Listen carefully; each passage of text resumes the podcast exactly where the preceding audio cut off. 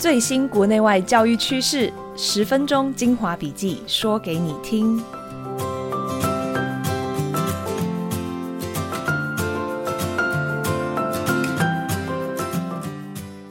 Hello，大家好，欢迎收听翻转教育笔记，我是今天的主持人，亲子天下媒体中心主笔王韵玲。今天要跟大家分享的是几则教育界和家长们都很关心的重要新闻。第一则是在五月会考之后引起的相关讨论。新竹地区最近发起了一个联署活动，要求超额比序中的会考总积分能改成更细的区块划分，较符合公平减压原则。首先，我们来了解一下台湾高中的免试入学分成十五个就学区，每区有不同的采计项目和计分方式。像是基北区就使用积分制。中投区呢，除了积分，还有积点，这都已经行之有年。三级制是什么呢？就是将会考的成绩分成 A、B、C 三个等级。有些都会区觉得三个等级不够，所以又加上了七标式，也就是在 A 级当中又细分成 A 加、A 加加。同样的，B 级也可以再细分为 B 加、B 加加。很特别的是竹竹苗区，随着高铁站兴建。竹科人口大量移入，国中生的人数持续增加，但是家长心目中的明星级高中太少，因此竞争就变得很激烈。会考生很可能某一科多错了一题，就从 A 掉到了 B 加加，他的总分会因此少两分，就与心中的第一志愿无缘了。新竹地区的家长在会考后发起了一个联署，希望将超额比序中的会考总积分。从 A、B、C 三级制切分成更细的区块划分，例如四 A 加加和一个 B 加加可以得到三十二点，五个 A 加呢就得到二十五点。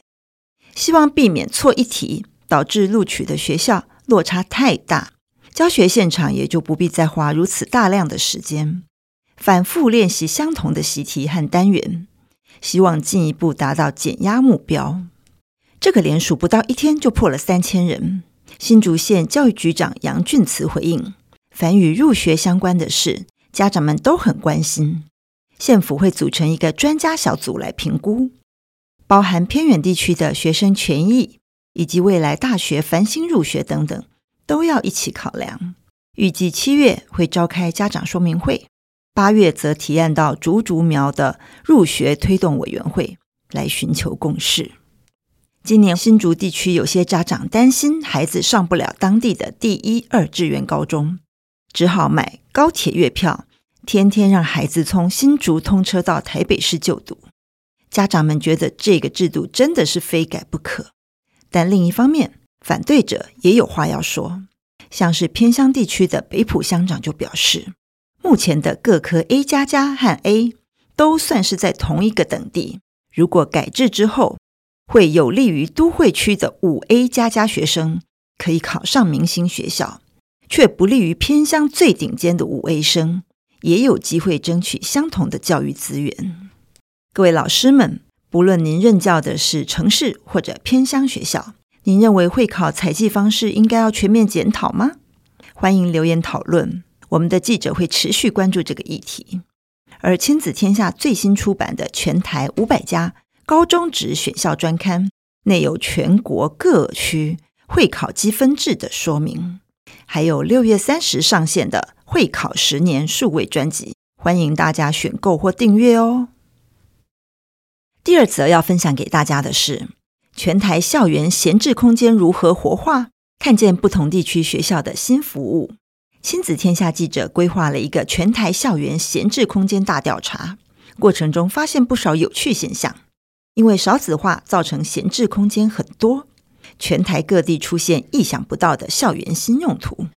例如，台东县长滨乡三民国小成立了早疗中心，将空出的教室租给台湾公益社会实践协会，提供给偏乡地区有需要的家长带着幼儿来做早疗。而台北市的承德国小也成立了全国首座代间学习基地，和台北市联合医院合作。推动情绪教育和家庭教育辅导团，并与学校课程结合，希望能促成老幼共学。台南市的复兴国中则成立了东区亲子悠游馆，开放校内两间空教室给社区居民使用，特色主题就是魔法绘本馆，并由台南市政府社会局委托昆山科大提供免费的育儿咨询，每周固定的时段由幼教老师驻点，接受社区家长的提问。这些不一样的新风貌也正在您的学校里发生吗？欢迎留言跟我们分享。而我们的调查报道也将在七月五号上线。您知道闲置空间最多的前三名县市是哪些吗？这些闲置空间又最常被拿来做什么使用呢？欢迎大家持续追踪。第三则要聊的也跟少子化有关。多年来一直有争议的小校存废问题，在今年更加白热化。近期发生的新闻：彰化县西南角海边最偏远的大城乡，四年内就废除了三所学校。先是永光顶庄国小，最近潭前国小也宣布停办，要转型成游学中心宿舍。在地的家长则是大声抗议，认为偏乡孩子的受教权受到了冲击，县府正在上演霸凌废校戏码。家长担心。对孩子可能造成的冲击，以大城乡为例，废校生得要通勤到更远的学校，通常是由高龄的长辈骑着机车接送，还得对抗强劲海风，早晚上学都很危险。而学生转学后，比原校生更常受到霸凌排挤，恐怕难以适应新环境。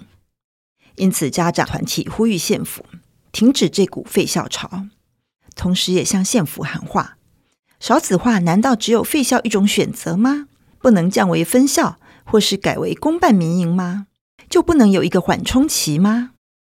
只有一线之隔的南投县，则采取了相反的策略。五年前就宣布停止废校，落实一人承班政策。如今有六所学校只剩一位小一新生报到，但是迷你小校往往缺乏修缮经费，设备可能老旧。也没有同才可以互动，不利于社会化和升国中后的适应。因此，最近有地方议员要求重新检讨这项不废校政策。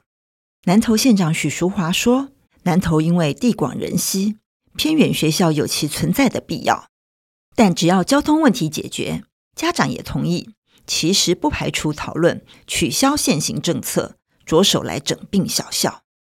由于任何一所小校。”都是地方上重要的活动场所，废除小校也可能造成社区更快萎缩。小校的存或废始终是个难题。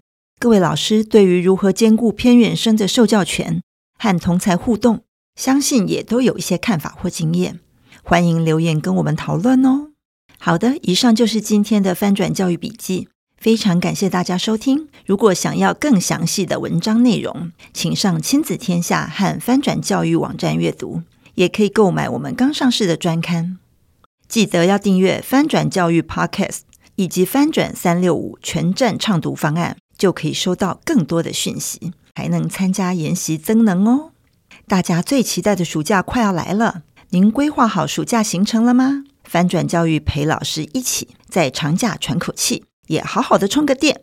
今年暑假，我们推出了四场数位增能线上研习，邀请专业讲师群，从自媒体经营、Canva 简报制作、心智图绘制、儿童影像拍摄主题，手把手分享心法技巧，为您的教学助攻。研习报名，请看节目资讯栏，或是上网搜寻“翻转教育”。翻转教育 Podcast。从班级经营到教学方法，帮助您全方位增能。如果您喜欢我们的节目，请在 Apple Podcast 和 Spotify 给我们五星好评。今天就先到这里，我们下次见喽，拜拜。